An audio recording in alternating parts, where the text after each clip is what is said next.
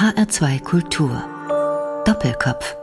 Heute am Tisch mit dem Frankfurter Stadtplaner Joachim Schares. Das Gespräch mit ihm führt Jochen Rack. Joachim Schares, geboren 1966, ist Stadtplaner und Geschäftsführer des Architekturbüros Albert Speer und Partner und verantwortlich für große Stadtplanungsprojekte im Mittleren Osten und Nordafrika. Herr Schares, Sie haben sich in den letzten Jahren oft in Saudi-Arabien aufgehalten. Es ist eine Gesellschaft, die jetzt im Augenblick im Umbruch begriffen ist, zumindest ein Aufbruch ist geplant. Die Stadt Riyadh, eine große Metropole, verändert sich auch sehr stark. Bisher war diese Gesellschaft sehr geschlossen. Es gab nicht viel Tourismus, der da hingegangen ist. soll sich jetzt alles ändern. Aber bevor wir darüber sprechen, würde ich ganz gerne mal wissen, wann sind Sie denn zum ersten Mal dorthin gekommen? Denn Sie betreuen in dieser Stadt sehr viele Stadtentwicklungsprojekte. Das erste Mal bin ich nach Saudi-Arabien im Jahr 2002 gereist. Das war auch meine erste Reise überhaupt in den Mittleren Osten und bin dort unterwegs gewesen mit einem sehr erfahrenen Kollegen, der schon bereits in den 70er Jahren am Diplomatenviertel in Riyadh gearbeitet hat. Und der hat mich sozusagen als Senior dort in die Projektlandschaft eingeführt. Und wie haben Sie die Gesellschaft damals erlebt? Oder die Stadt? Die Stadt erstmal hat mich ein Stück weit erschrocken, muss ich sagen. Denn Riyadh ist, wer sich schon mal gesehen hat, eine sehr autoorientierte Stadt mit riesigen, breiten Verkehrsschneisen, die die Stadt von Nord nach Süd bzw. von Ost nach West durchschneiden. Die Stadt basiert auf einem Raster, auf einem 2x2 Kilometer Straßenraster eben dieser großen Straßen und bietet von daher erstmal wenig Aufenthaltsqualität. Dazu kam dann leider auch noch, dass diese Reise im Juli stattfand. Also wir hatten Tagestemperaturen von knapp unter 50 Grad und das war dann schon eine entsprechende Herausforderung. Sie haben ja, glaube ich, nicht nur dieses Diplomatenviertel geplant, sondern Sie sind auch in anderen Projekten in der Stadt tätig. Ist das eigentlich so eine Art Sisyphus-Tätigkeit? Denn wenn man sich diese Stadt anschaut, ich war kürzlich da, dann hat man doch den Eindruck, die ist so irgendwie von der ganzen Grundanlage irgendwie missglückt und eigentlich ein Musterbeispiel für das, was wir die Unwirtlichkeit der Städte genannt haben. Wie kann man denn da eigentlich aus dieser schrecklichen Megacity irgendwie einen lebenswerten Stadtraum gestalten. Ja, das ist schon eine Sisyphus-Arbeit, das sagen Sie zu Recht, weil, ich habe es eben ja mal angedeutet, jahrelang man eigentlich dem Leitbild der autogerechten Stadt hinterhergelaufen ist und sich darauf konzentriert hat, dass man mit dem Pkw möglichst effizient und schnell von A nach B fahren kann. Es wurde auch immer argumentiert, klar, die Hitze im Sommer, die würde es kaum ermöglichen, als Fußgänger oder Radfahrer sich in der Stadt zu bewegen. Das ist aber nur teilweise richtig. Denn wir haben zum Beispiel im Winter natürlich durchaus angenehme Temperaturen um die 20 Grad. Und diese angenehmen Temperaturen erstrecken sich dann auch ins Frühjahr rein und beginnen im Herbst. Also man hat circa fünf Monate im Jahr, in denen man es eigentlich ganz gut draußen aushalten kann.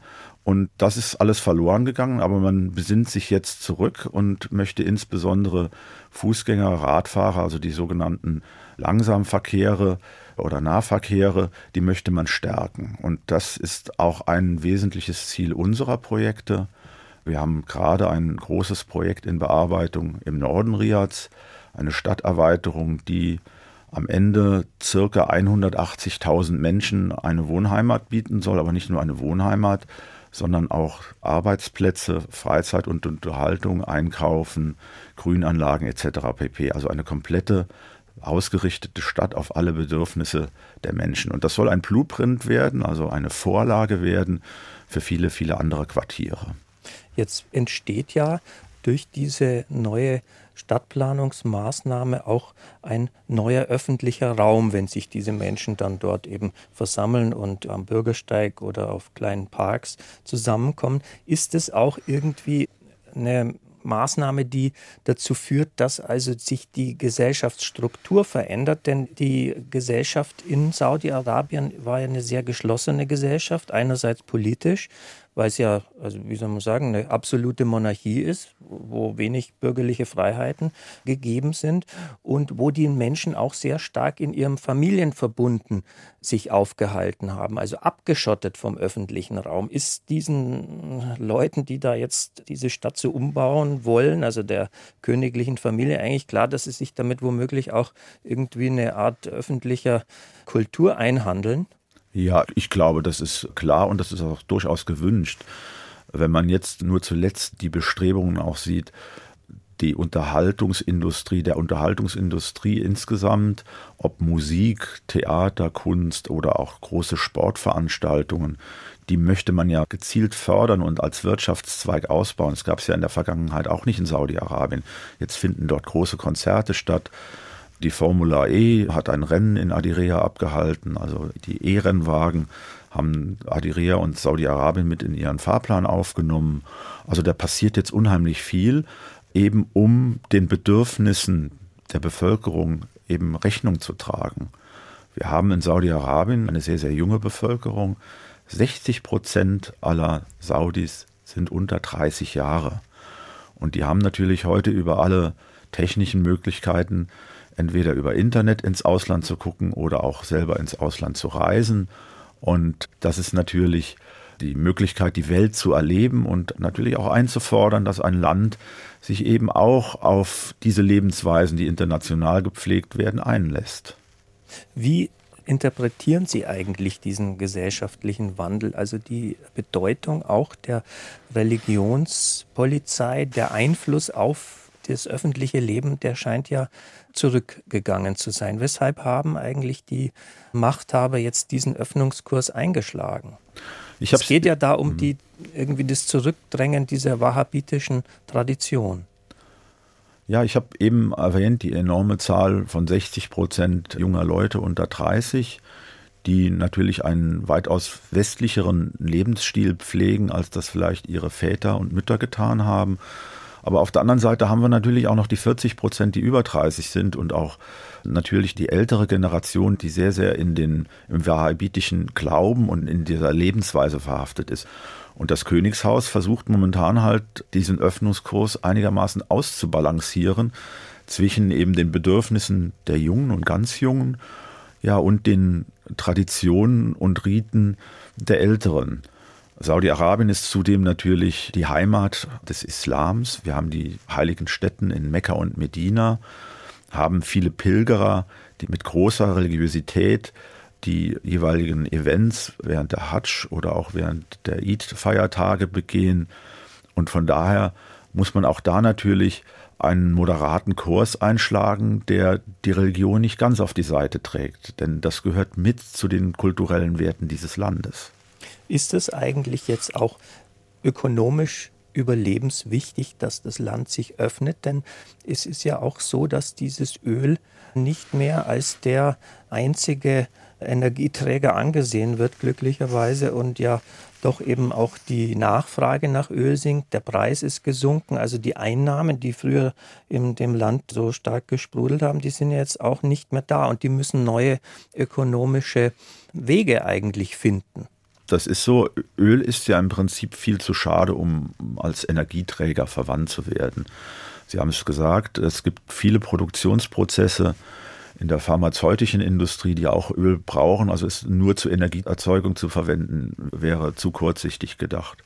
Zumal, wenn man auch überlegt und weiß, dass wenn die Bevölkerung weiter so stark wächst in Saudi-Arabien, wie sie es momentan tut, und parallel dazu der Energieverbrauch ähnlich frappierend steigt von Jahr zu Jahr, dann wird der Energiebedarf in 15 Jahren, in 20 Jahren so hoch sein, dass man das ganze Erdöl, was man heute fördert, eigentlich für sich selber zur Energieproduktion braucht. Das macht schon deutlich, dass es eine unheimlich große ökonomische Notwendigkeit gibt, das Land umzubauen auf ein breiter angelegtes Wirtschaftssystem. Und da spielen verschiedenste Bausteine eine Rolle. Ich habe eben mal das Thema Freizeit und Kultur genannt. Damit in direkter Verbindung steht auch der Tourismus. Man möchte bis zum Jahr 2030 insgesamt 500.000 Betten in Saudi-Arabien geschaffen haben, um eben die Tourismusindustrie anzukurbeln.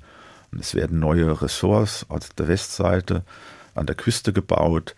Das sogenannte Red Sea-Projekt ist dabei in aller Munde, aber auch Neum, eine neue Superstadt, die im Grenzgebiet zwischen Ägypten, Saudi-Arabien und Jordanien liegt, soll sich auf den Tourismus und auf neue Industrien konzentrieren. Und damit möchte man Eckpfeiler setzen, eben um für den Transformationsprozess der Wirtschaft gerüstet zu sein. Jetzt, wenn wir mal schauen, was denn Ihr Architekturbüro da auch gebaut hat, jetzt jenseits von den Stadtplanungsprojekten, ein Gerichtskomplex. Der ist gebaut worden. Der ist gebaut Der Strafgerichtshof, wenn ich das richtig aus dem Englischen übersetzt habe. Jetzt ist natürlich die große Frage immer, wenn es um solche Projekte geht in autoritären Ländern, wie kann man eigentlich als Architekt verantworten, dort zu bauen? Und natürlich stellt sich für mich die Frage insbesondere bei diesem Strafgerichtshof, denn im Strafgerichtshof wird ja auch eben die Todesstrafe aus ausgesprochen und die wird ja nicht zu wenig in Saudi-Arabien verhängt. Also in diesem Jahr, ich habe es bei Amnesty International mir angesehen, ist sie so oft verhängt worden wie nie zuvor. Und die wird öffentlich vollzogen, also durch Kopf abhacken, also Enthauptungsstrafen. Insofern denke ich mir, also beim Bau eines Strafgerichtshofs, wo die Scharia gilt, äh, haben Sie da als Architekt vielleicht dann doch oder als Architekturbüro ein bisschen ein schlechtes Gewissen? Man muss die Historie der Entscheidungsfindung vielleicht äh, auch da im Auge halten. Als wir im Jahre 2004, 2005 eingeladen worden sind, an diesem Wettbewerb teilzunehmen, haben wir uns natürlich die Frage gestellt, ob es klug ist, in Saudi-Arabien ein Gerichtsgebäude zu planen. Zum damaligen Zeitpunkt war es allerdings so, dass es nicht um einen Strafgerichtshof ging, sondern um einen Zivilgerichtshof. Und wir haben dann darauf aufbauend ein Gespräch mit der deutschen Botschaft geführt, um Rat zu suchen, ob es äh, aus politischen Gründen denn momentan opportun sei, so etwas überhaupt zu tun. Und es äh, war eine Zeit, in der es eine sehr große Unterstützung der Bundesregierung, aber auch der Europäischen Union gegeben hat, die Gerichtsbarkeiten und Rechtssysteme in Saudi-Arabien nach vorne zu entwickeln und dabei war es Ziel der Bundesregierung und der EU, dort unterstützend zu wirken. Man hat uns gesagt, dass ein solches Projekt, ein solches Gebäude natürlich sehr gut in diese Kulisse hineinpassen würde und hat uns, ich will nicht sagen animiert, aber hat uns zumindest keine Steine in den Weg gelegt, um dieses zu tun. Aus heutiger Sicht muss man sagen, ist das natürlich verständlich gewesen, was wir damals entschieden haben. Aber ich würde aus der heutigen Sicht der Dinge kein Gerichtsgebäude mehr in Saudi-Arabien planen, weil man zum einen nicht in der Hand hat, ob da jetzt Strafrecht gesprochen wird oder Zivilrecht. Das hat sich dann halt irgendwann mal im Laufe des Projektes geändert. Das war damals für uns eine wesentliche Voraussetzung gewesen und das hatten wir dann einfach nicht mehr im Griff. Das Gebäude war realisiert und der Wandel hat halt stattgefunden. Glauben Sie eigentlich, dass diese touristische Aufwertung, die im Land jetzt passieren soll, dass die sich eine gute Werbeplattform geschaffen hat, indem sie eben diesen Khashoggi umgebracht hat? Weil ich meine, das ist ja was, was das öffentliche Image des Landes sicherlich schwer beschädigt hat. Denn jeder hat verstanden, was da passiert ist. Also wie das alles passieren konnte, ist mir nach wie vor schleierhaft. Und wer da die Verantwortung trägt, das lässt sich wahrscheinlich nie wirklich ergründen. Letztendlich gibt es ja trotz aller Nachforschungen zwar Schuldige, die vor Gericht gestellt worden sind, aber wie weit die Verantwortung noch über die hinausreicht, äh, konnte ja nie abschließend geklärt werden.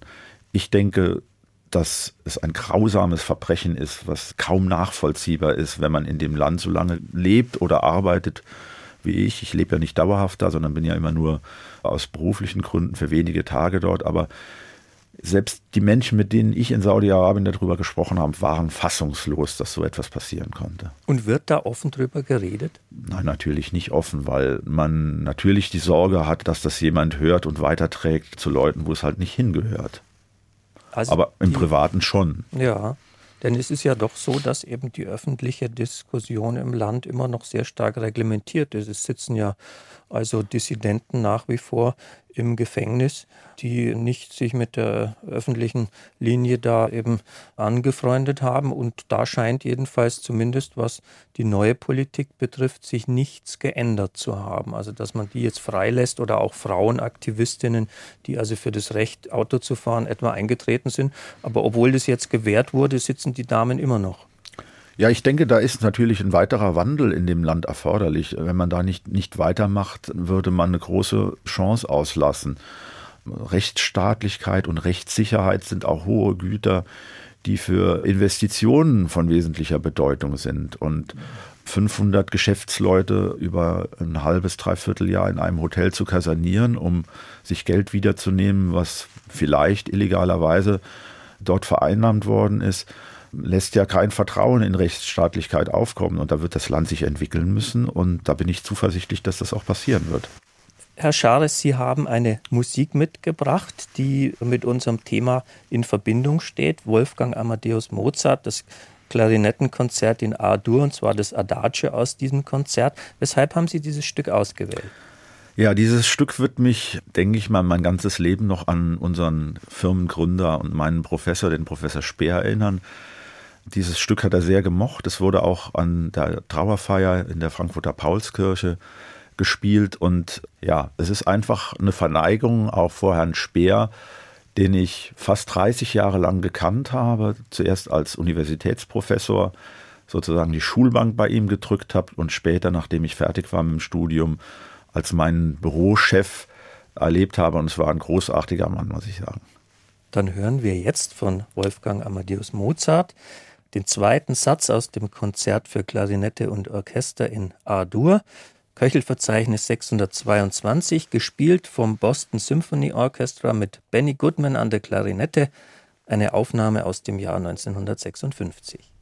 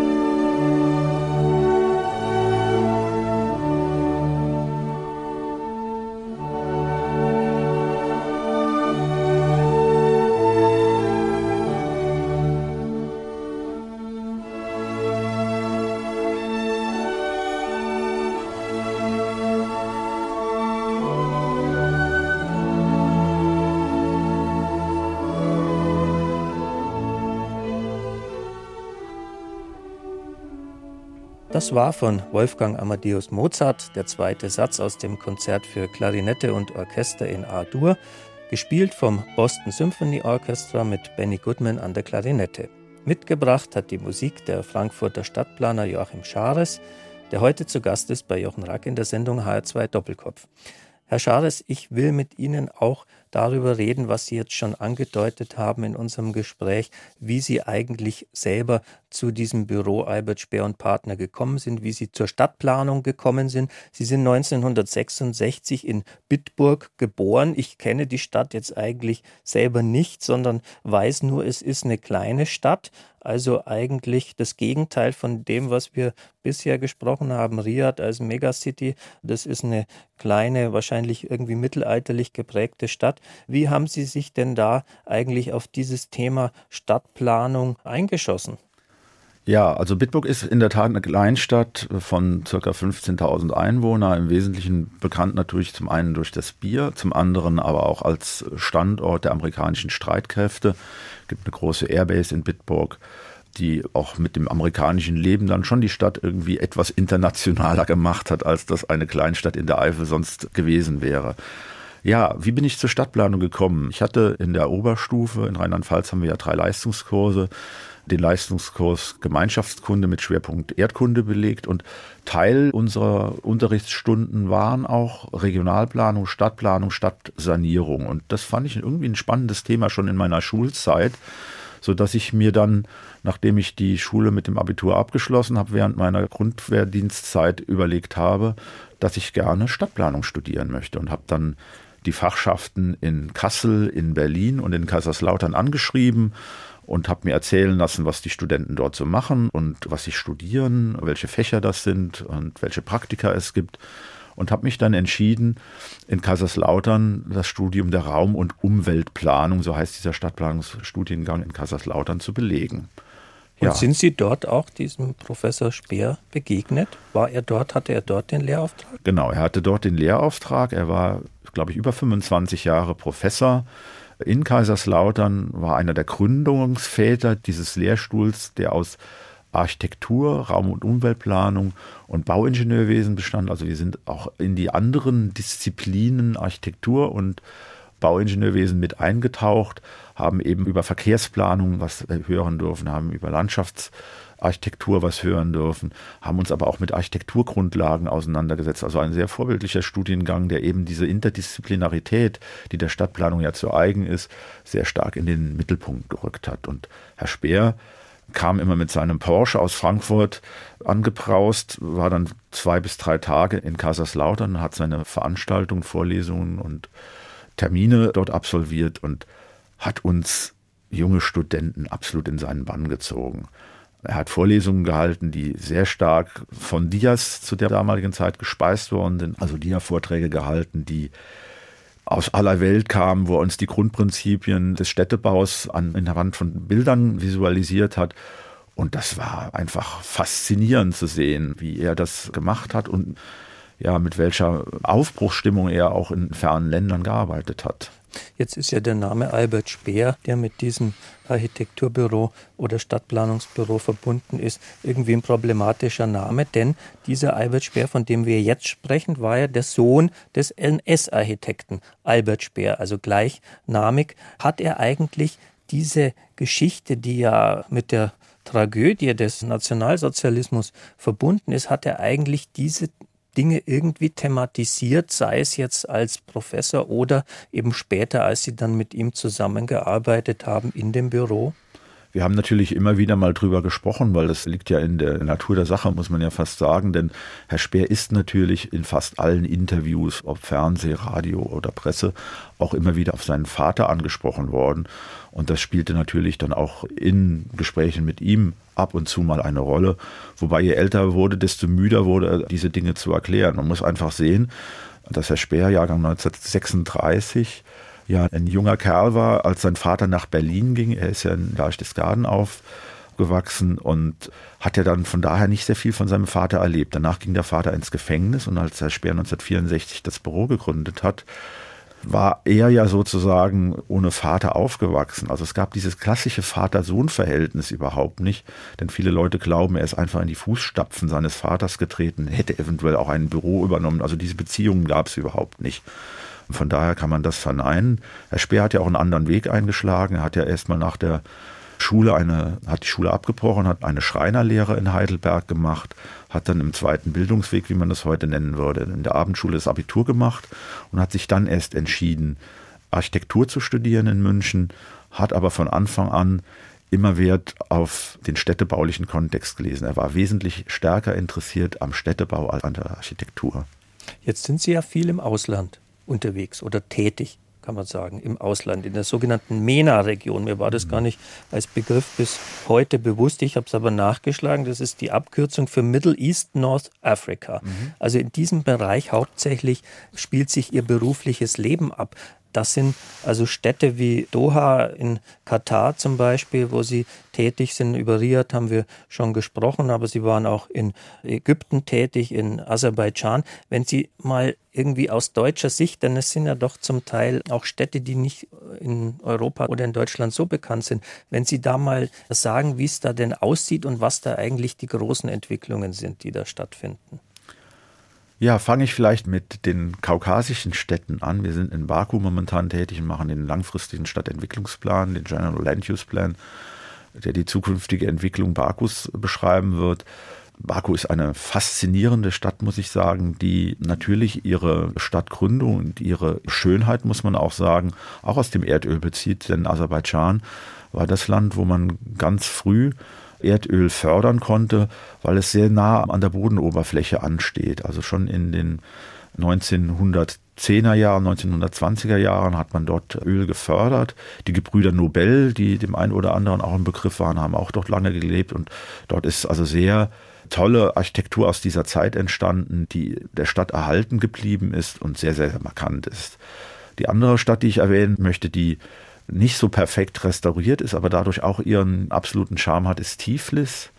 Dort waren wir unterstützend tätig, auch bei der Etablierung eines langfristigen Entwicklungsplans für die georgische Hauptstadt. Auch ein Schmelztiegel schon zu Zeiten gegründet, dort Weinbau angelegt, unterschiedliche Religionen, Muslime, Judentum, Christen leben dort zusammen. Also eine sehr, sehr faszinierende Stadt. Wenn wir noch ein Wort über Doha und Katar verlieren. Das soll ja die Fußball-WM jetzt 2022 stattfinden. Darüber gab es einige Diskussionen. Da finden jetzt riesige Bauprojekte statt. Die ganze Infrastruktur wird hergestellt für dieses Event aber natürlich in einer klimatischen Umgebung, die eigentlich dem Sport ja nicht sehr zugetan ist. Für wie sinnvoll halten Sie denn eigentlich diese ganzen ja Megaprojekte, die damit unheimlich viel Geld, also Ölgeld vermutlich, ja vor allem da jetzt realisiert werden? Ist das eigentlich tatsächlich eine zukunftsfähige städtische Struktur, die da entsteht?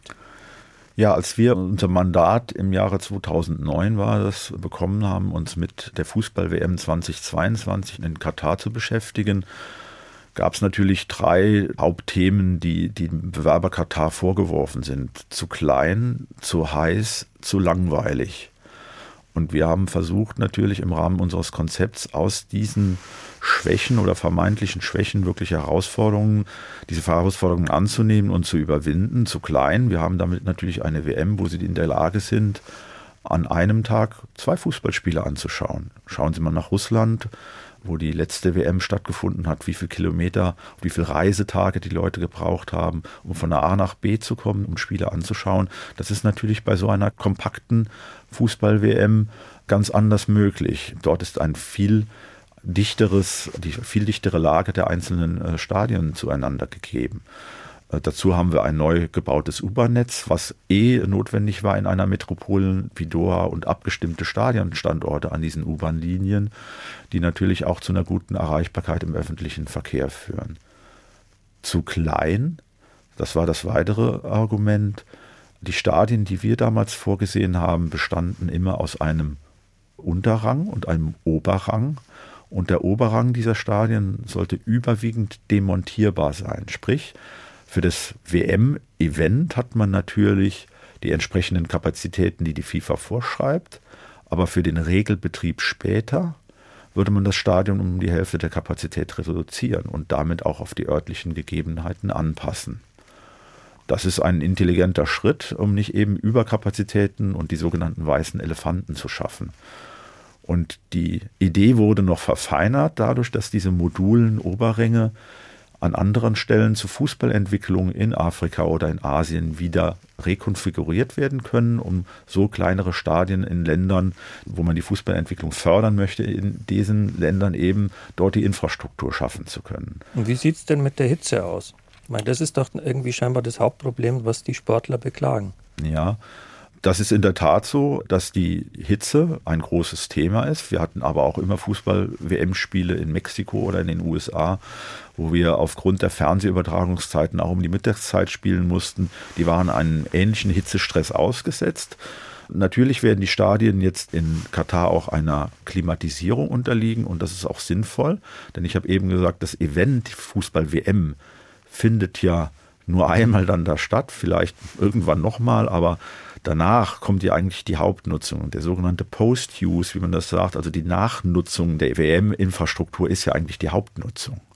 Und da müssen sie natürlich, um das Stadion möglichst vielfältig nutzen zu können, das gesamte Jahr über die entsprechenden Klimatisierungen vorsehen. Da die WM jetzt im Dezember sein wird, wird es für den WM-Betrieb keine große Rolle spielen, denn ich habe eben mal erwähnt, die Temperaturen sind derzeit liegen die zwischen 20 und 24 Grad und sind sozusagen paradiesisch für eine WM. Auch für die Fans dann auf den Fanmeilen und Fanfesten, die dann tolle Rahmenbedingungen in Sachen Temperatur vorfinden werden. Herr Schares, wir hören das zweite Musikstück, das Sie mitgebracht haben von der Band Matzen, den Song Du schreibst Geschichte. Warum haben Sie dieses Stück ausgewählt? Ja, das Lied lief bei uns im Auto, als wir einen Schwedenurlaub gemacht haben als Familie. Ich habe ja zwei kleinere Kinder noch, ein Sohn, der ist neun Jahre alt, eine Tochter, die ist sieben Jahre alt. Das lief rauf und runter im Auto. Ich habe die Band Matzen auf der Fahrt nach Schweden entdeckt, bei einem der Streaming-Dienste, die ja immer Vorschläge machen, hören Sie doch mal das oder jenes, bin ich auf die Band gestoßen und habe den Kindern das vorgespielt. Die waren ganz begeistert. Also mein Sohn hat auch sein Musikreferat in der vierten Klasse zu dem Thema gemacht, sodass das Musikstück eigentlich ein Stück für die Familie ist. Dann hören wir jetzt von der Band Matzen den Song Du schreibst Geschichte, eine Aufnahme aus dem Jahr 2008. Weil die Welt sich so schnell dreht, Weil die Zeit so schnell vergeht, kommst du nicht hinterher.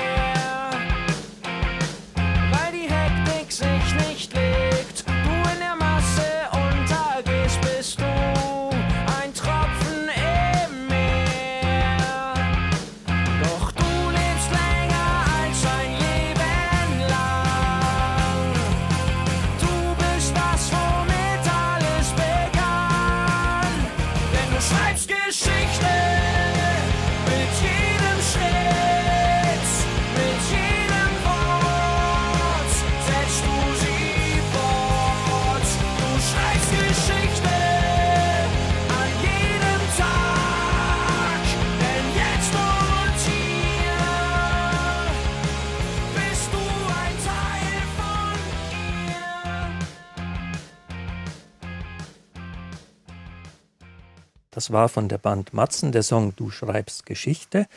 Mitgebracht hat die Musik der Frankfurter Stadtplaner Joachim Schares, der heute zu Gast ist bei Jochen Rack in der Sendung HR2 Doppelkopf. Herr Schares, dieses Motto Du schreibst Geschichte, wenn Sie das mal auf sich selbst oder auf das Architekturbüro beziehen, denn die Architekten, die hinterlassen ja allerlei, ich sage mal, geschriebene Geschichte in Form von Bauten, die Sie hinstellen, die zum Teil dann auch lange stehen. Was für eine Art Vorstellung haben Sie denn davon, wie die Städte der Zukunft aussehen sollen, was Sie da für einen, wie soll man sagen, Fußabdruck hinterlassen wollen als Stadtplaner? Ja, ich habe eben schon mal erwähnt, dass wir natürlich in das Zentrum unserer Arbeit den menschlichen Maßstab stellen. Im Englischen würde man sagen, das Human-Centered Design. Das ist eine ganz wesentliche Richtung, die wir einschlagen und die wir natürlich ergänzen um das Thema Nachhaltigkeit. Das hört sich fast heute schon etwas abgetroschen an, aber eben eine nachhaltige Stadtplanung, die sich auf den Menschen bezieht, das ist schon die Richtung, die wir als Büro und die ich natürlich in Person uns auf die Fahne schreibe. Und da muss man natürlich an vielen Stellschrauben drehen, um das zu erreichen. Ein großes Thema, was uns in der Zukunft beschäftigen wird, ist natürlich der Verkehr, wie wird der Verkehr zukünftig in unseren Städten aussehen. Da spielt ja heute schon eine wesentliche Bedeutung, dass zum Beispiel das Carsharing, wo wir die Hoffnung haben, dass eben über diese Angebote der Carsharing-Dienste, also der Verkehr und die Anzahl an Fahrzeugen in unseren Innenstädten doch eher abnehmen kann. Glücklicherweise sind junge Leute weniger daran interessiert, ein Auto zu besitzen, als es zu benutzen. Das ist ein interessanter Trend. Und das deckt sich ganz gut mit der Feststellung, dass unsere Fahrzeuge ja doch eher Stehzeuge sind, wenn man das sagt. Denn von den 24 Stunden steht in der Regel ein Auto fast 23 Stunden und verbraucht damit viel Platz und ist nicht sehr effizient. Und die Entwicklungen im Bereich Carsharing, aber auch im Bereich autonomen Fahren lassen Hoffnung aufkommen, dass unsere Städte und unsere Innenstädte da ein großes Wandlungspotenzial haben. Ja, wir leben ja im Zeitalter der Urbanität. Die großen Städte wachsen, immer mehr Leute wollen in den Städten wohnen. Das Land zum Teil erlebt eine Landflucht. Sie selber haben sich entschieden, im Umfeld von Frankfurt zu leben, jetzt nicht im Zentrum. Ist das eigentlich dann vielleicht ein gewisser Widerspruch für einen Architekten, der einerseits eine, wie soll man sagen, schöne städtische Umgebung bauen will, aber dann doch lieber wieder an den Rand zieht? Ja, vielleicht hängt das mit meiner Sozialisierung, aber auch mit der Sozialisierung meiner Frau zusammen, die auch aus einem kleinen Dorf in der Pfalz stammt. Ich bin ja in einer Kleinstadt aufgewachsen und als wir uns mit dem Gedanken getragen haben, Kinder in die Welt zu setzen, haben wir irgendwie beide sehr romantisch auf unsere Kindheit und unsere Jugend zurückgeschaut, die ich doch eher im behüteten, ländlichen, kleinstädtischen Milieu hatte stattgefunden. Und das wollten wir eigentlich unseren Kindern auch gönnen und haben jetzt das Glück, in Oberursel am Waldrand zu wohnen. Hinter uns fängt der Naturpark Taunus an und trotzdem habe ich es nur drei Minuten zu U-Bahn zu Fuß und kann von daher beides gut miteinander verbinden, habe die gute Anbindung nach Frankfurt zu meiner Arbeit, habe aber auch den Ausgleich im Wald durch Sport treiben, Mountainbike fahren etc. pp. Und unsere Kinder haben ein schönes Lebensumfeld. Ist denn Frankfurt für Sie eine attraktive Stadt?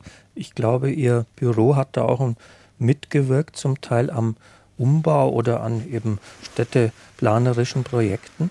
Ja, also Frankfurt war für mich ähm, nie die Stadt, wo ich nach meinem Studium äh, vorhatte, unbedingt hinzugehen. Also als Herr Speer äh, fragte, ob ich interessiert sei, nach Frankfurt zu kommen, im Büro anzufangen, habe ich mich natürlich unendlich geehrt gefühlt, aber Frankfurt war nicht die Stadt, die ich mir erträumt hätte. Als junger Kerl wäre ich lieber nach Köln gegangen und hätte wahrscheinlich der rheinischen Lebensfreude eher gefrönt, als nach Frankfurt zu gehen. Aber Frankfurt war dann lieber auf den zweiten Blick. Ich bin ja dann auch 2005 bis 2008 äh, äh, habe ich das Büro mal für, ein, für eine dreijährige Zeit verlassen, bin nach Essen gegangen und dann äh, wieder nach Frankfurt zurückgekehrt. Und ich fühle mich in Frankfurt mittlerweile sehr, sehr wohl und muss sagen, die Stadt hat auch eine enorme Entwicklung zum Positiven eingenommen. Wenn man insbesondere das Mainufer sieht, wir haben ja eben über Tiflis und die Straßen entlang des Flusses gesprochen. Wir haben in Frankfurt ein sehr attraktives Mainufer, was jetzt auch nochmal erweitert worden ist, in Richtung Osten, in Richtung Europäische Zentralbank mit großen Sport- und Spielanlagen.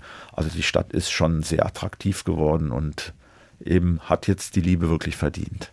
Jetzt ist ja auch Frankfurt die Stadt in Deutschland, die ein Alleinstellungsmerkmal dadurch hat, dass es eigentlich die einzige Stadt ist, die sehr viele Hochhäuser versammelt. In anderen Städten sind die zum Teil singulär und verstreut übers Stadtgebiet, aber es ist eigentlich kein, wie soll man sagen, Hochhausviertel irgendwo in Deutschland anders entstanden.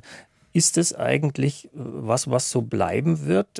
Oder glauben Sie, dass in anderen deutschen Städten sich dieser Zug in die Höhe auch irgendwie durchsetzen wird. Da gibt es ja zum Teil Diskussionen, die da stattfinden. Also in München etwa, da wollen die Bürger, sind sehr skeptisch gegenüber Hochhäusern. Da gab es mal einen Bürgerentscheid, die dürften nicht höher als 100 Meter sein. Das wird jetzt etwas aufgeweicht. Also ist es eigentlich eine Lösung für Urbanitätsprobleme, die wir in den Städten haben? Nicht per se. Das Hochhaus ist ja jetzt nicht irgendwie so viel effizienter und ist von daher die zu präferierende Wohnform im dichten städtischen Kontext. Da muss jede Stadt, glaube ich, auch irgendwie ihren eigenen Weg suchen. Vielen Städten ist ja die unverwechselbare Silhouette ein großes Anliegen. Das ist ja in München mit der Frauenkirche auch immer so ein Thema. Deswegen sind wahrscheinlich auch die 100 Meter mal festgelegt worden. Und Frankfurt hat halt seit vielen Jahrzehnten, muss man sagen, schon diese Hochhauskulisse. Unser Büro hat ja den ersten Hochhausrahmenplan entwickelt, wo man natürlich auch über die städtebauliche Wirkung dieser Hochhäuser nachgedacht hat. Das wird momentan befeuert durch Wohnhochhäuser, die auf einmal in Deutschland nochmal in Mode kommen. Im Europaviertel entsteht gerade dort auch ein großes Wohnhochhaus, was sich großer Nachfrage erfreut. Von daher wird es in Frankfurt mit Sicherheit auch noch weitere Hochhäuser geben und die Skyline wirkt dadurch auch sehr international und das glaube ich, steht der Stadt auch gut zu Gesicht. Aber ist das Wohnhochhaus eine Möglichkeit für städtische Verdichtung, von der ja in der letzten Zeit viel gesprochen wird? Denn wir haben ja einerseits den Flächenfraß, wenn sich also Städte etwa wie Riyadh, wie wir besprochen haben, einfach blindlings gewissermaßen in die Fläche ausstülpen. Und wir haben auch eine schlechte Energiebilanz dann, wenn die Wege zwischen den Stadtvierteln zu groß werden, dann haben wir viel Verkehrsprobleme. Also dieses Verdichtungs Thema. Was denken Sie als Stadtplaner? Denn das ist ja wahrscheinlich ein ganz wesentlicher Teil Ihrer Arbeit. Wir brauchen viel mehr städtebauliche Verdichtung. Das äh, muss aber nicht das Hochhaus sein, das kann auch die sechsgeschossige Blockrandbebauung sein, die man ja häufig in den europäischen Städten findet. Aber wir haben eine große Untersuchung gemacht, ein regionales Entwicklungskonzept für den ganzen Bereich Südhessen hier, also für die Gebiete vom Taunus bis hin an die Bergstraße und entlang des Mains natürlich auch. Und da fehlen bis zum Jahr 2030 rund 300.000 Wohnungen und die lassen sich nur realisieren, wenn wir dichter bauen. Und zwar insbesondere dichter bauen in der Nähe vom leistungsfähigen schienenbezogenen öffentlichen Personennahverkehr, denn dann können die Leute auch leichter die Arbeit erreichen und müssen nicht das Auto nehmen. Wir haben in der Rhein-Main-Region das große Glück, ein sehr gut ausgebautes Netz an S-Bahnen, U-Bahnen und Straßenbahnen zu haben. Und von daher haben wir sehr intensive Pendelverflechtungen und die müssen die Grundlage sein für die Ausweisung von dichteren Wohngebieten. Denn ansonsten werden unsere Städte am Verkehrsinfarkt zu arbeiten haben. Aber lässt sich dieses Projekt der Verdichtung verbinden mit dem, was die Menschen ja doch auch immer ganz gerne bisher jedenfalls hatten, nämlich den kleinen Garten ums Haus herum? Oder wird sie in Ihrem Fall, wo Sie sagen, Sie wohnen in Oberursel, gleich sogar noch am Waldrand? Also diese irgendwie in der deutschen Seele doch sehr eingeprägte Sehnsucht nach dem Grünen. Ja, das müssen wir natürlich kombinieren. Wir haben über ein Thema ja auch noch nicht gesprochen, den Klimawandel, der natürlich auch nachhaltig auf die Städte wirken wird. Und die zur Verfügungstellung öffentlicher Grünflächen in ausreichendem Maß ist zum einen für die Bevölkerung wichtig für die Erholung und Freizeit, aber auch aus stadtklimatischer Sicht unerlässlich. Und dazu ist es natürlich erforderlich, wenn man städtebaulich verdichtet in einigen wenigen Bereichen, auf der anderen Seite natürlich auch öffentliches Grün zuzulassen, damit die Stadt eben auch klimatisch in Zukunft erträglich bleibt in den Sommermonaten. Jetzt gibt es ja die sogenannte Leipzig-Charta. Das ist also eine, wie soll man sagen, Programmschrift, die ein Lob der schönen, dichten europäischen Stadt anstimmt. Jetzt haben Sie sehr viele Städte gesehen im Ausland, vor allem eben diese großen Megacities, die zum Teil eben auf dem Reißbrett entstanden sind und mit den europäischen Städten, die ja historisch gewachsen sind und oft sehr viele, also alte Kerne auch besitzen, wenig zu tun haben. Ist denn diese Leipzig-Charta aus Ihrer Sicht auch eigentlich übertragbar auf außereuropäische Urbanitätsprojekte oder ist das irgendwie was sehr spezifisch europäisches, wenn nicht vielleicht sogar deutsches? Ja, vieles lässt sich natürlich übertragen. Also das Thema der europäisch gemischt genutzten Stadt, ähm, ich betone das Wort gemischt genutzten Stadt, sollte man natürlich auch auf andere Städte übertragen. Denn die Nutzungstrennung, die man jahrzehntelang als aufbauend auf der Charta von Athen propagiert hat, die hat uns eben diese enormen Verkehrsprobleme beschert. Denn wenn sie reines Wohnen haben und reines Arbeiten, müssen die Leute vom Wohnen zum Arbeitsplatz gelangen, dann fahren sie abends zurück und dann fahren sie in die Freizeit wieder zu einer anderen Destination. Das ist natürlich unheimlich verkehrsintensiv und Heute geht man halt dahin, dass man gemischt genutzte Quartiere hat. Die Dinge, die der Mensch im täglichen Umfeld braucht, sollten für ihn vielleicht fünf Minuten zu Fuß erreichbar sein, die er wöchentlich hat, vielleicht in zehn Minuten mit dem Fahrrad. Und nur das, was man periodisch einmal im Monat braucht, das sollte man dann vielleicht in größerer Distanz aufsuchen können. Das ist das Credo, was nicht nur hier in Deutschland irgendwo Berücksichtigung finden sollte, sondern was es auch im Ausland anleiten sollte bei der Konzipierung von Stadtteilen oder ganzen Städten. Wie können Sie denn als Stadtplaner auch dazu beitragen, dass die Stadt nicht nur gemischt genutzt wird, sondern auch sozial in einer Mischung entsteht, die viele Probleme, die wir im Augenblick haben, also das Abdrängen von einkommensschwachen Schichten an die Ränder und die sogenannte Gentrifizierung in den beliebten Stadtteilen, wo dann nur noch die Besserverdienenden wohnen, dass wir diese also Auseinanderentwicklung, soziale Auseinanderentwicklung, soziale Segregation in den Städten vermeiden können. Haben Sie da irgendeinen Einfluss oder ist das letztlich eine Sache, die nur, ich sage mal, vielleicht von der Bundespolitik oder von der höheren Kommunalpolitik kommen kann?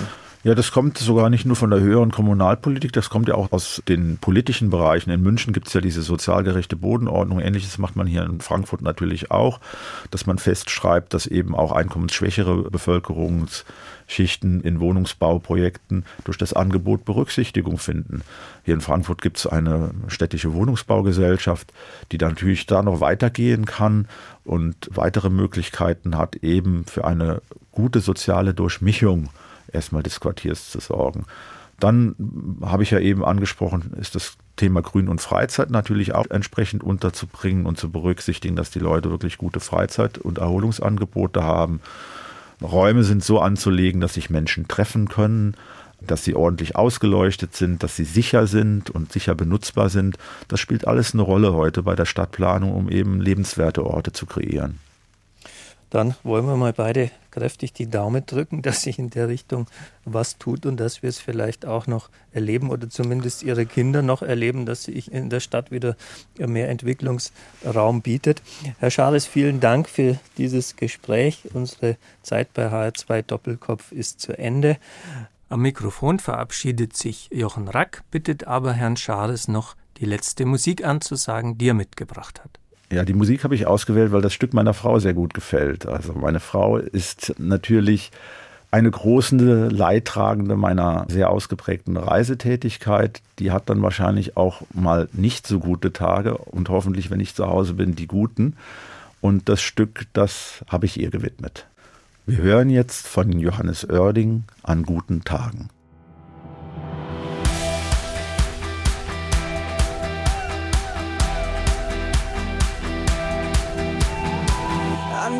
Tagen leuchtet alles so schön hell. und meine Uhr tickt nicht so schnell. Trotz gestern Abend bin ich wach und ziemlich klar, mag selbst den Typ im Spiegel da. An guten Tagen steh ich einfach nie im Stau und meine Zweifel machen blau. Der Wind ist warm und hat sich endlich mal gedreht und vielleicht läufst du mir übern Weg. An guten Tagen gibt es nur hier und jetzt.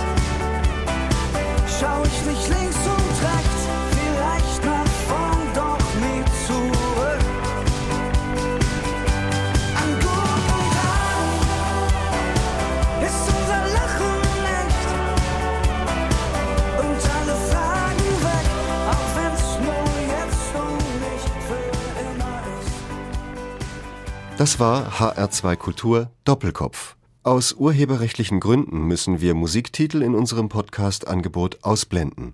Weitere Sendungen, die Sie jederzeit hören können, finden Sie auf hr2.de.